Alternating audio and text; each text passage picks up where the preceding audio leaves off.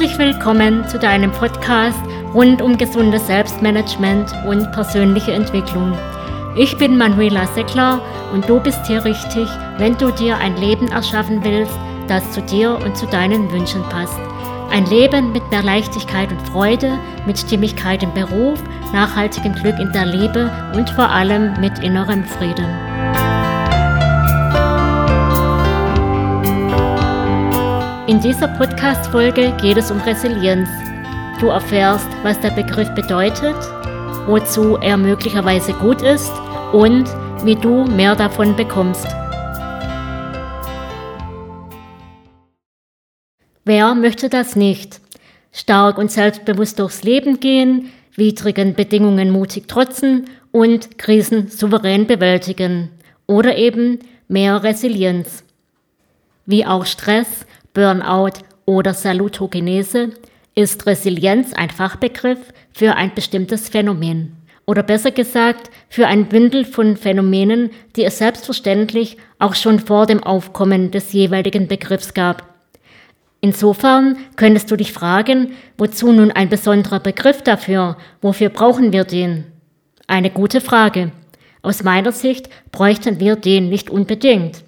Andererseits sorgt durch die Etablierung eines besonderen Begriffs dafür, dass die mit ihm verbundenen und unbestreitbar wichtigen Themen mehr Aufmerksamkeit erhalten.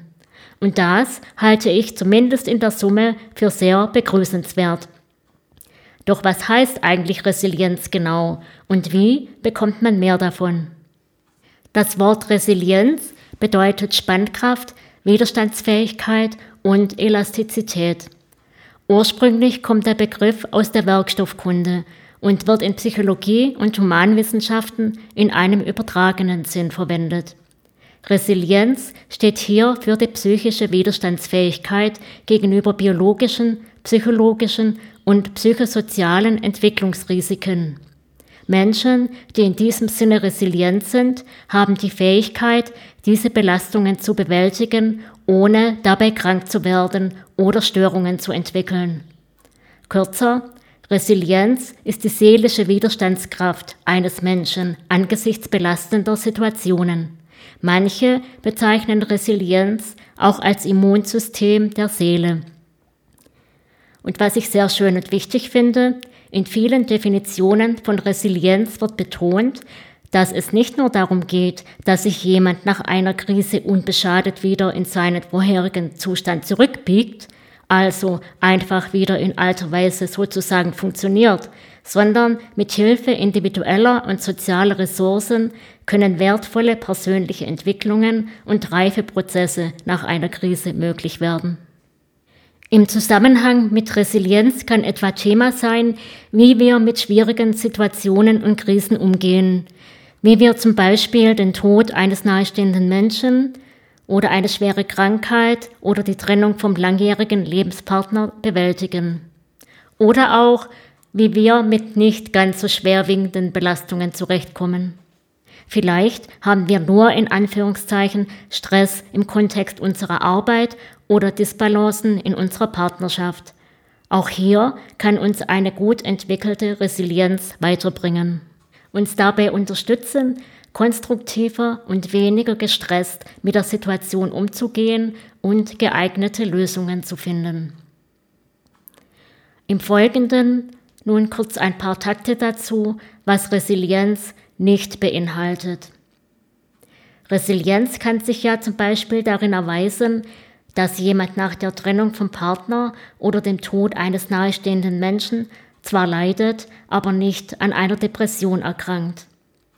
Doch daraus nun abzuleiten, dass dieser bestimmte Mensch die Fähigkeit besitzt, grundsätzlich nie an etwas zugrunde zu gehen, wäre sicher ein Irrtum. Denn Resilienz ist keine in Stein gemeißelte Eigenschaft, die man entweder hat oder nicht hat, sondern ist weitaus komplexer.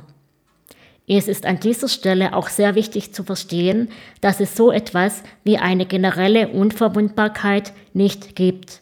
Niemand ist Superman oder Superwoman und immer und überall allen Belastungen gewachsen. Es scheint zwar gewisse Dispositionen zu geben, die manche Menschen mit etwas mehr und andere mit etwas weniger Widerstandskraft ausstatten. Und viele Weichen dafür werden bereits in der Kindheit gelegt. Doch so etwas wie eine Garantie für lebenslange Resilienz gibt es für niemanden. Und im Umkehrschluss folgt daraus ein beträchtlicher Zuwachs an Gestaltungsmöglichkeiten für uns. Denn es ist in jedem Alter möglich, etwas für seine Resilienz und innere Stärke zu tun. Resilienz beinhaltet ja nicht zuletzt Haltungen, Fähigkeiten und Strategien, die wir uns aneignen und üben können. Die folgende Liste erhebt keinen Anspruch auf Vollständigkeit und einige der Haltungen und Strategien werden dir wahrscheinlich schon bekannt vorkommen.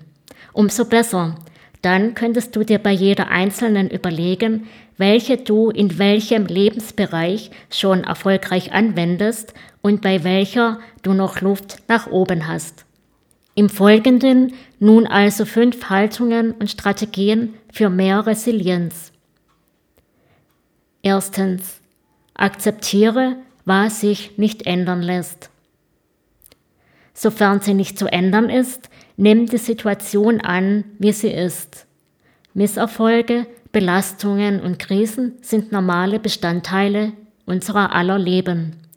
Wenn du stur dagegen ankämpfst, verschwendest du unnötig Energie und Ressourcen, die dir dann bei der Suche nach geeigneten Lösungen fehlen. Weitaus vorteilhafter ist es, wenn du dich stattdessen in Gelassenheit übst. Ein bekanntes Gelassenheitsgebet hat aus meiner Sicht seinen befreienden Charme bis heute nicht verloren. Gleichzeitig verhindert es Gleichgültigkeit und mangelndes Engagement. Ich zitiere Gott oder was auch immer du hier einsetzen möchtest, vielleicht zum Beispiel liebes Universum oder innere Stimme, gib mir die Gelassenheit, die Dinge hinzunehmen, die ich nicht ändern kann, den Mut, die Dinge zu ändern, die ich ändern kann und die Weisheit, das eine vom anderen zu unterscheiden. Zweitens, schau möglichst optimistisch in die Zukunft. Wenn es dir gerade schlecht geht oder du dich gestresst fühlst, vertrau darauf, dass auch wieder bessere Zeiten kommen. Alles ist im Fluss und nichts bleibt, wie es ist. So bleiben auch schlechte Phasen nicht einfach schlecht. Selbstverständlich heißt das nicht, dass du während einer solchen Phase einfach den Kopf in den Sand stecken solltest, sondern schon das Mögliche dazu beitragen, dass es wieder besser werden kann. Drittens, vertrau auf deine Stärke. Vertrau dir und deiner Fähigkeit, die Krise oder Stresssituation erfolgreich zu managen. Vielfach zeigen Studien, dass die Überzeugung, den Herausforderungen, die sich uns stellen, gewachsen zu sein, oft entscheidend dafür ist, ob wir es tatsächlich schaffen oder nicht. Besinne dich dabei vor allem auf deine Stärken. Überlege, wie du sie gezielt zur Bewältigung einsetzen kannst. Zu einem gesunden Glauben an die eigene Selbstwirksamkeit trägt auch ganz entscheidend bei, dass wir gut mit uns umgehen. Das beinhaltet neben einer wertschätzenden Beziehung zu uns selbst förderliche Dialoge mit sich zu führen und nicht, wie es leider viel zu oft geschieht, sich in destruktiven Selbstgesprächen abzuwerten. Viertens. Schätze den Wert von Rat und Unterstützung. Nur scheinbar ein Widerspruch zum vorherigen Punkt. Mach dir klar, dass es ein Zeichen von Stärke und von Lebensklugheit ist, zu erkennen, wann Unterstützung ratsam ist. Sich rechtzeitig solche zu organisieren, zeichnet gerade erfolgreiche Menschen aus. Ob nun im persönlichen Bereich, im beruflichen oder privaten. So ist es zum Beispiel viel erfolgsversprechender, sich um Beziehungsprobleme zu kümmern, bevor gewisse Fronten verhärtet sind. Fünftens. Betrachte Herausforderungen als Entwicklungschancen. Begegne den Herausforderungen, die deinen Weg ganz unweigerlich kreuzen, möglichst offen und vielleicht auch mit einer gewissen Neugier. Schau, was sie für dich bereithalten, statt vor ihnen zu fliehen, was längerfristig ohnehin nicht funktioniert.